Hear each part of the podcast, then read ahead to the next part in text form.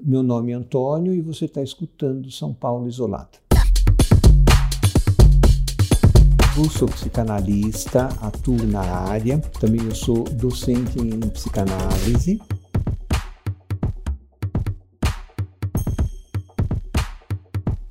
Eu tenho 1,75m, 70 quilos, minha cor de pele é branca, eu uso óculos, acho que é isso.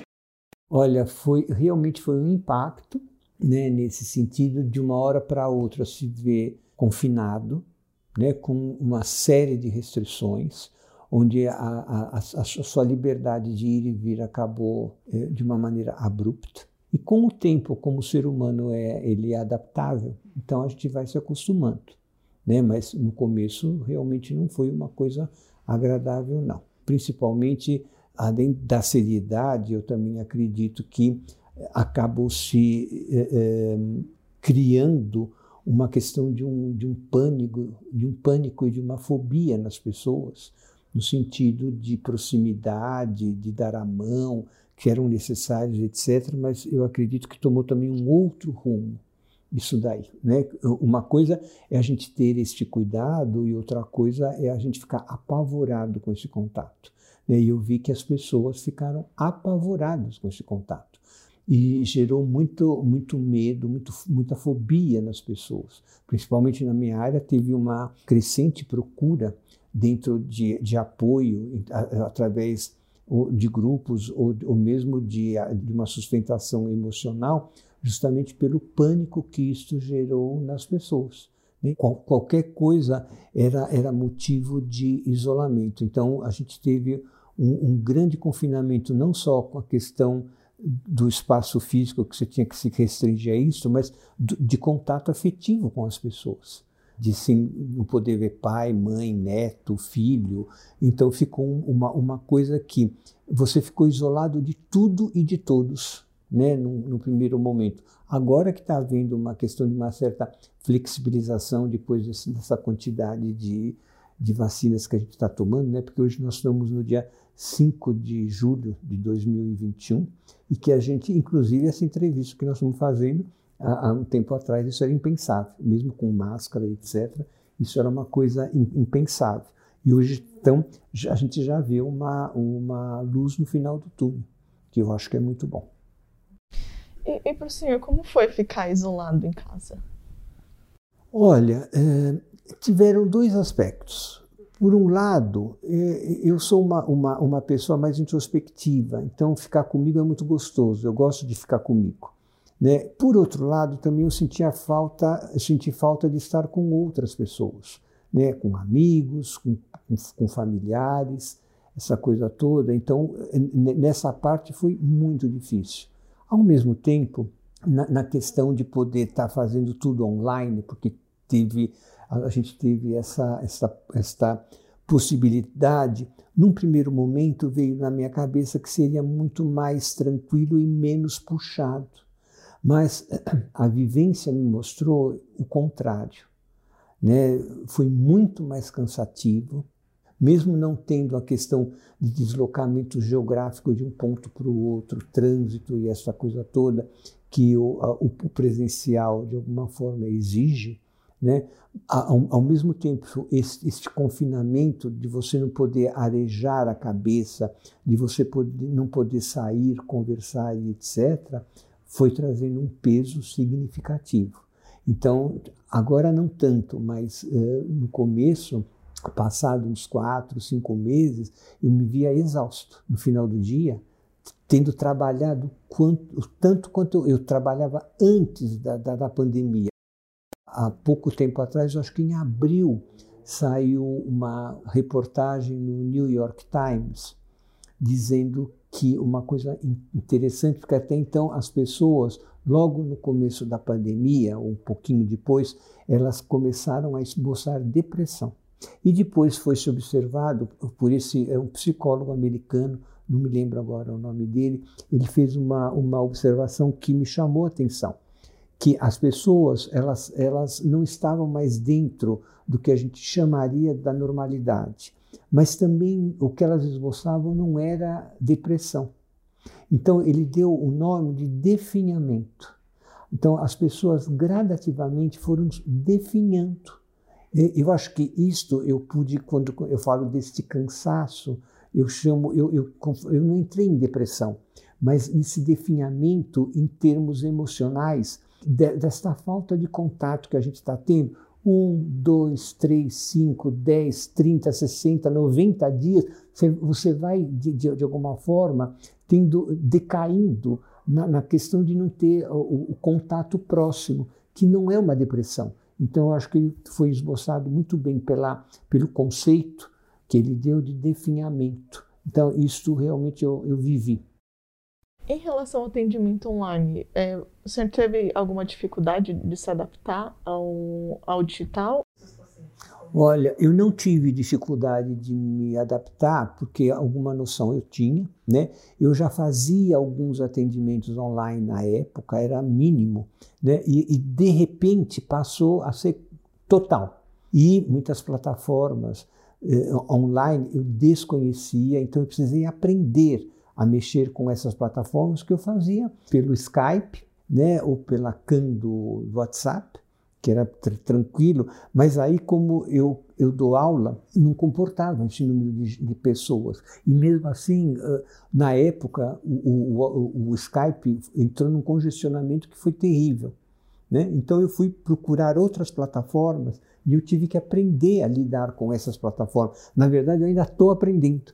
Tem muitas coisas, porque não é a minha área, nesse sentido, não é dentro, não foi dentro da minha cultura que isto aconteceu, então foi um grande desafio, mas um grande aprendizado. Isso me motivou, porque me levou a, a ver coisas novas, a pesquisar coisas novas, e eu gosto muito disto. Né? Esses desafios acabam fazendo com que você se mobilize e não fique paralisado né? embora tiveram pessoas que se paralisaram. Ao mesmo tempo, foi surpreendente, especificamente em dar aula, eu nunca tinha dado aula online, foi realmente a Van Premiere. E foi surpreendente o resultado que eu tive. Né? Foi assim muito bom, está sendo muito bom, porque elas continuam sendo online, como também os atendimentos em geral estão sendo muito, muito pontuais. A única coisa é que eles não são presenciais. Né? Então você tem, como a moeda tem dois lados, você tem os percalços de cair a internet, de, por exemplo, falhar o som ou falhar a imagem, tem que desligar a imagem. Quer dizer, são novas adaptações que a gente está indo, mas que não foram suficientes para invalidar o, o, o processo online teve também esta, esta facilidade de terem alunos de outros, de outros estados né, como também pacientes de outro, não só de outros estados, mas de outros países. Então também foi surpreendente eh, poder estar tá vendo o, o nível de extensão que chegou à questão do online. Novas adaptações, desafios estão sendo feitos, porque vai ter que se, se adaptar a essa nova realidade.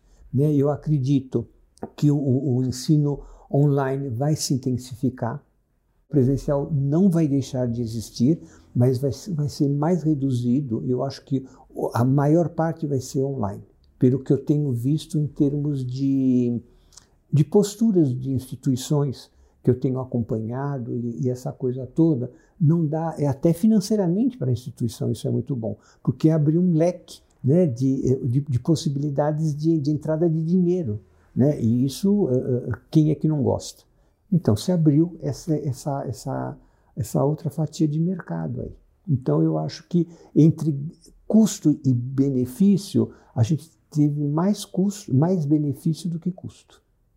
Como que você vê é, que os seus pacientes estão lidando com a pandemia? Como elas estão lidando? Isso. Agora um pouco melhor. Não estão não tão mais assustadas como estavam antes. Então eu estou vendo que está havendo uma melhora no estado emocional porque assim a grande esperança veio que foi a vacina. Certamente a gente sabe que, que, a, que a vacina não é para eliminar a doença, é apenas para não complicar se você contrair a doença. Então é, é, é melhor do que você estar tá totalmente desprotegido. Pessoas que literalmente há mais de um ano não colocavam o pé para fora de casa estão começando a sair de casa. Então isso é um bom sinal. Olhando assim para a sua vida, como que você imagina esse mundo pós-pandemia e esse Brasil pós-pandemia? Olha, eu, eu sou muito da, da, de, de uma postura, Isabela, de que eu, eu, eu gosto de observar como é que vão sendo as coisas. Que é, isso é inerente à minha profissão. A gente tem que ter uma boa observação desenvolvida. Na minha área mesmo, por exemplo, você está vendo aqui na sala que tem um divã. No online não tem divã. Então, é uma, é, são novos, que a gente chama de setting, são novos settings que vão ter que ser criados, como, por exemplo, o lecionar online. É uma nova maneira que você tem que ter em termos de o que a gente vive hoje. A, a pessoa não liga a cam. Ela está atrás da câmera, atrás do, do, da tela ou não está? Né? Ou mesmo, por exemplo, pessoas que, tem, que eh, abrem a cam, estão de pijama, estão deitadas na cama e estão numa classe. É, é, errado, é certo? Não, não tem o errado, é certo. Mas dentro deste contexto, por exemplo, o que, que leva uma pessoa a se é, mostrar é, em público? Se nós estamos numa sala de aula, mesmo online, ela está em público, de uma maneira tão íntima. Né? Será que pessoalmente ela iria de pijama para aula? Mas, no entanto, no, no online ela vai. Né? Então, o que, que motiva isto? Que consequências isto podem ter? Isso o futuro vai mostrar para a gente. Eu poderia estar elocubrando aqui, mas eu também não sei exatamente quais seriam as consequências disso, porque nós estamos ainda vivendo isso. E mesmo pós-pandemia, eu acredito que vá, a gente vai ter um bom tempo de observação, porque se forma uma nova cultura. A cultura não se insere rapidamente, ela vai no decorrer do tempo. E eu acho então que nós vamos, nós já estamos dentro de uma nova cultura que eu estou acompanhando e vendo dentro da minha área, tentando ver dentro de, de outras áreas, como é que a, as pessoas estão se posturando, como é que elas estão pensando, como é que, como é que elas estão agindo, o que, que levou-as a agir deste jeito. Né? Então eu continuo observando. Uhum. E na sua vida pessoal, tem alguma coisa que, que através da pandemia despertou em mudança no senhor? Ah, sim. A importância do contato. Isso, né? Quer dizer, já era importante, né? Mas aí acentuou mesmo como é importante um aperto de mão, um abraço, um beijo de um filho, né? Dos netos. Isso daí é um negócio assim que é, é, Tipo assim, eu acho que foi muito cruel isto. Sabe, por exemplo, filhos que deixaram de ver os pais por este medo e outras conotações também que por observação muitos usaram isto como desculpa para não ir ver os pais. Já não se davam muito bem, mas então tipo assim, então validou não ir ver. Então eu não estou vendo, eu não, não posso admitir publicamente que eu não quero, mas é, eu tenho um respaldo de uma, de uma situação que me fala assim, é, é de bom senso você não ir ver, né? E eu pressuponho deixar de ver um filho que você gosta, de um neto que você gosta, amigos que você gosta, nesse, nessa coisa é, é, um negócio terrível, porque não é, não é da essência humana. A essência humana é o relacionamento, a essência humana é o contato. Né? Você, você perdendo isso, você afeta a essência humana. E espero, acho que não só para mim, que os outros também possam reavaliar a importância da, do contato, do, do, pele a pele, sabe? Porque isso não tem o que substituir, né?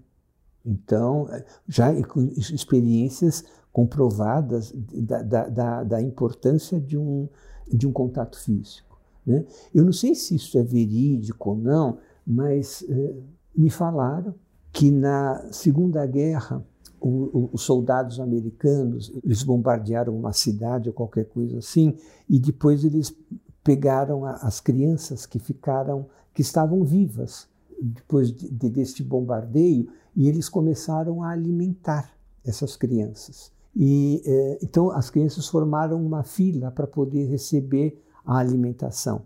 E um, um dos soldados começou a abraçar uma criança.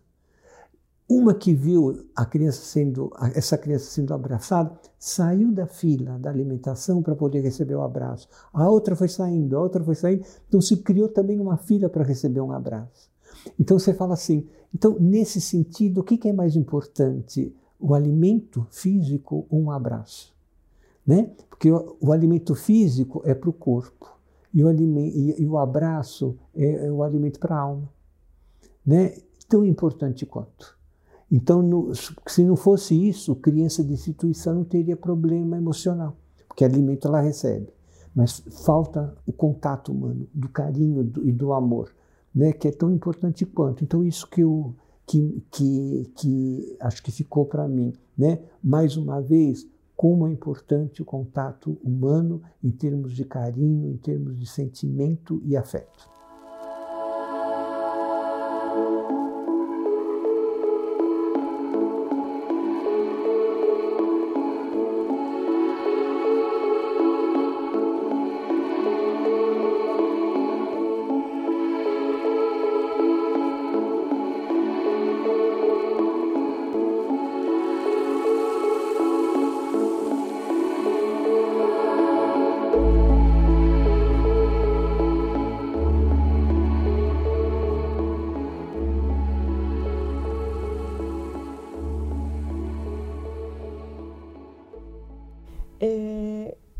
Pensa na morte?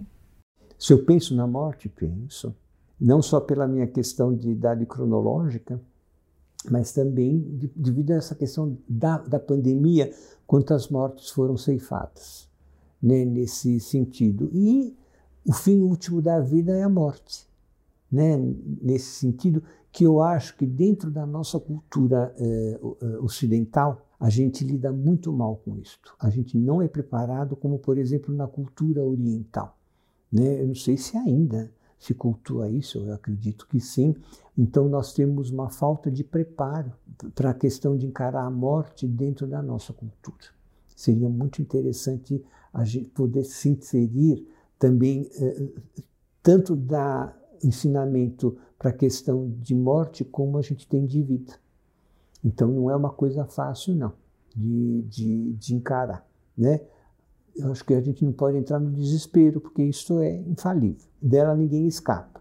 A questão é quando ela começa a se aproximar mais de você. Teve a questão da pandemia, que a, a morte ficou nítida e notória, né? como a questão do, do, do envelhecimento, onde você inevitavelmente está é, se aproximando mais da potencialização de morrer. Né? Então são coisas que você é, você redimensiona o mundo, né? Quer dizer, o que eu o que eu via há um tempo atrás não é a mesma coisa que eu via, o que eu que eu tenho redimensionado hoje. Eu me lembro, eu devia ter na época uns 25 anos e estava na época de, de, de, do metrô aqui em São Paulo. Então, eu estava conversando com uma pessoa que na época tinha 63, 64 anos. E a estação do metrô era prevista para ser construída em cinco anos. Eu comentando com ela, falei, nossa, mas só cinco anos, daqui a pouco está construída. Então ela virou para mim e falou assim: cinco anos para você é uma coisa, cinco anos para mim é outra coisa. Né? Então, isso, desde essa época, eu comecei a pensar sobre isso. Para quem tem 80 anos, Cinco anos é diferente para quem tem 25. A questão não são os cinco anos. O que está de 80 anos está mais próximo da finitude por questões biológicas, porque não significa que ele vai morrer primeiro do que quem tenha 25. Então não é a questão dos cinco anos, mas é a redimensão do que é os cinco anos para as diversas faixas etárias. Né? E como o senhor encara a morte? Olha, às vezes bem, às vezes temeroso, por ser alguma coisa desconhecida, às vezes me é muito temerosa. E às vezes vem com foi uma questão de uma certa tranquilidade que eu digo assim, bom, mas isso é inevitável, é o fim de todo mundo, né? Então fica muito, às vezes nessa oscilação. Então tem, esse, tem esses momentos, dependendo de como eu estou, mas que não é uma coisa fácil de se encarar, não é, né? Então é uma coisa difícil. Como que foi para você ser vacinado? Olha, foi muito bom, foi muito gostoso, porque foi um, uma maneira que, que a gente tem de estar tá sendo mais protegido. Né? Como eu falei há pouco, não é que isto vai nos imunizar, mas vai amenizar uma consequência. Então, é melhor do que você não ter a proteção. Então, nesse sentido, foi, foi bom. É, como o senhor avalia o governo federal e estadual lidando com a pandemia? Olha, eu acredito que está sendo feito o que é possível ser feito. Né? É perfeito? Não.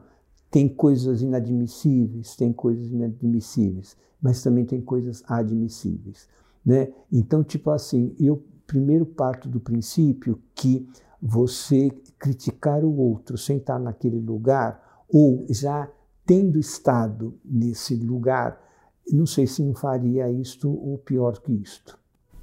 Isso né? é governo federal ou estadual, o senhor está falando? Ambos, de uma maneira geral, ambos. Né? Porque é, pressuponho que não deve ser fácil dirigir e coordenar um estado, um município, um país, então, um negócio de doido. E entram outros fatores também, é, como a questão da ética, como a questão da moral, né, que infelizmente não é o que a gente vê. É gente criticando é, pessoas na sua ética, sendo que não tem ética. Né? E que é uma coisa que acho que não é só uma questão na pandemia, é de uma maneira geral. Né? Então, é, é gente falando do rabo do outro sentado no próprio rabo. Né? Então, eu vejo isso como uma coisa terrível, pessoas que estão se aproveitando da pandemia né, que a gente sabe de receber propina para poder estar tá ganhando. Quer dizer, e desde que a história é história, isso, isso acontece. Então nós estamos falando em questão ética e moral. Né? E são pessoas que têm poder nas mãos. Isso que eu acho que é o pior. Né? Porque você está falando de pessoas com poder nas mãos, com, com alcance de um país, de um, de um estado, de um município que prejudicam muitas pessoas. Né? Se fosse só prejudicar a ele, nada a falar. Mas desde que se prejudica o outro, é muito a falar. Então, nós temos tendo cada vez mais está, está explicitado a falta de ética e de, e de moral. Como você imagina o ano que vem aqui no Brasil? Olha, eu tenho, pelo menos eu acredito, com boas perspectivas. Em termos da pandemia, de diminuir muito, a gente já está vendo que está havendo uma, uma queda da curva em termos de, de mortes, de internações, então isso está mostrando que, que a vacina está sendo efetiva. Eu só lamento os empregos que se perderam, as lojas, que o comércio, quanto foi afetado, principalmente turismo, hotelaria, foram áreas que foram brutalmente afetadas, restaurantes falindo, lojas mais de grife que você vai em determinadas ruas, a maioria tudo fechado, aluga-se, aluga-se, aluga-se. Então, isso eu acho o lado triste da questão em termos de economia. Né? Mas também, por outro lado, pelo menos os índices econômicos parecem que estão melhorando. Então, a partir do momento que a, que a pandemia começa a, a, deixar de existir, a tendência é voltar outra vez a, a não ao normal, essa palavra eu acho terrível, não vai voltar como era antes, porque nós tivemos uma, uma circunstância, mas pelo menos voltar próximo ao que era antes, que eu já acho que é de uma grande valia, das pessoas readquirirem os seus empregos, não terem tanta gente no meio da rua. Né? O que a gente vê nas ruas de barraquinhas, famílias, porque não tem para onde ir, foram despejadas, não tem dinheiro, né? E como sempre, o, o, os, os, menos privilegiados é que sofrem as consequências. Eu acho o lado ruim que também vai demorar um tempo para se é, consertar isto. Mas eu vejo como, como boas perspectivas para o ano que vem. É, o que o senhor quer para o futuro do Brasil? O que eu espero? É, o que você quer. Ah, o que eu quero? Olha, por isso que eu te, acho que por isso que eu falei o que eu espero. Não sei o que eu, o que eu quero, acho que é utópico, né? É, pode ser o que eu espero? Pode ser. Que eu acho que está mais pé no chão do que eu quero. Uhum. Né? Porque eu quero, eu falaria assim, emprego para todo mundo, saúde para todo mundo, um país bem organizado, com pessoas mais que tenham mais moral e caráter. Mas isso a gente sabe que não, não vai existir. Então, isso, isso daí é, é conto da carochinha.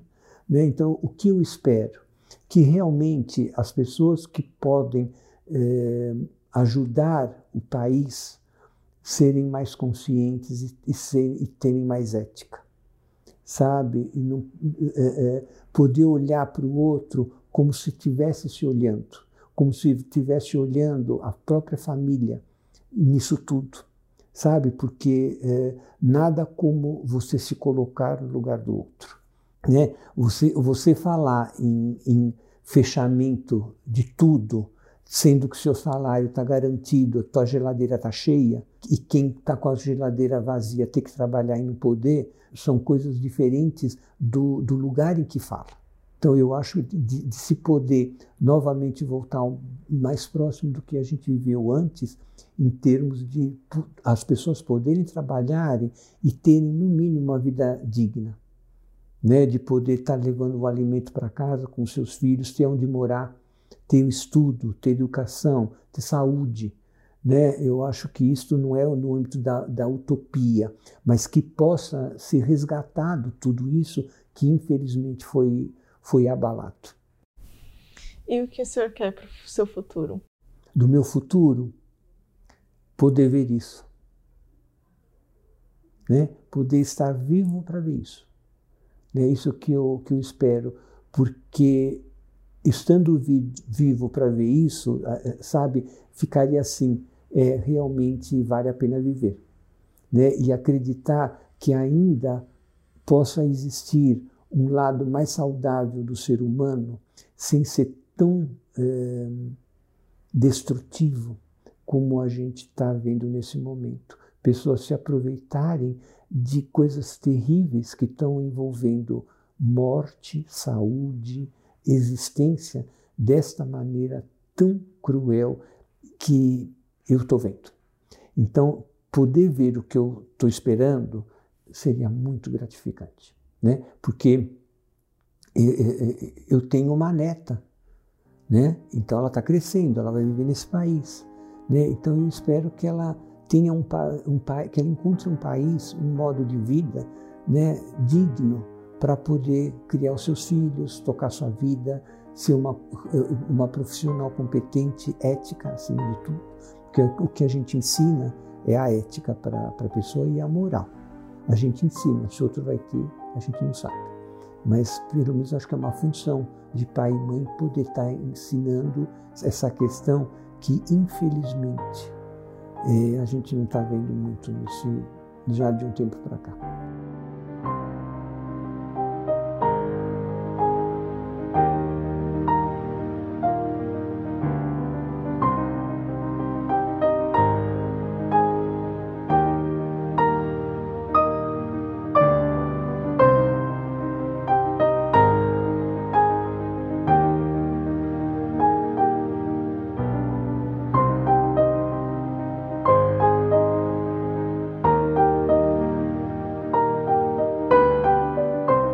Podcast São Paulo Isolada é um projeto independente criado por mim, Isabela Yoshimura.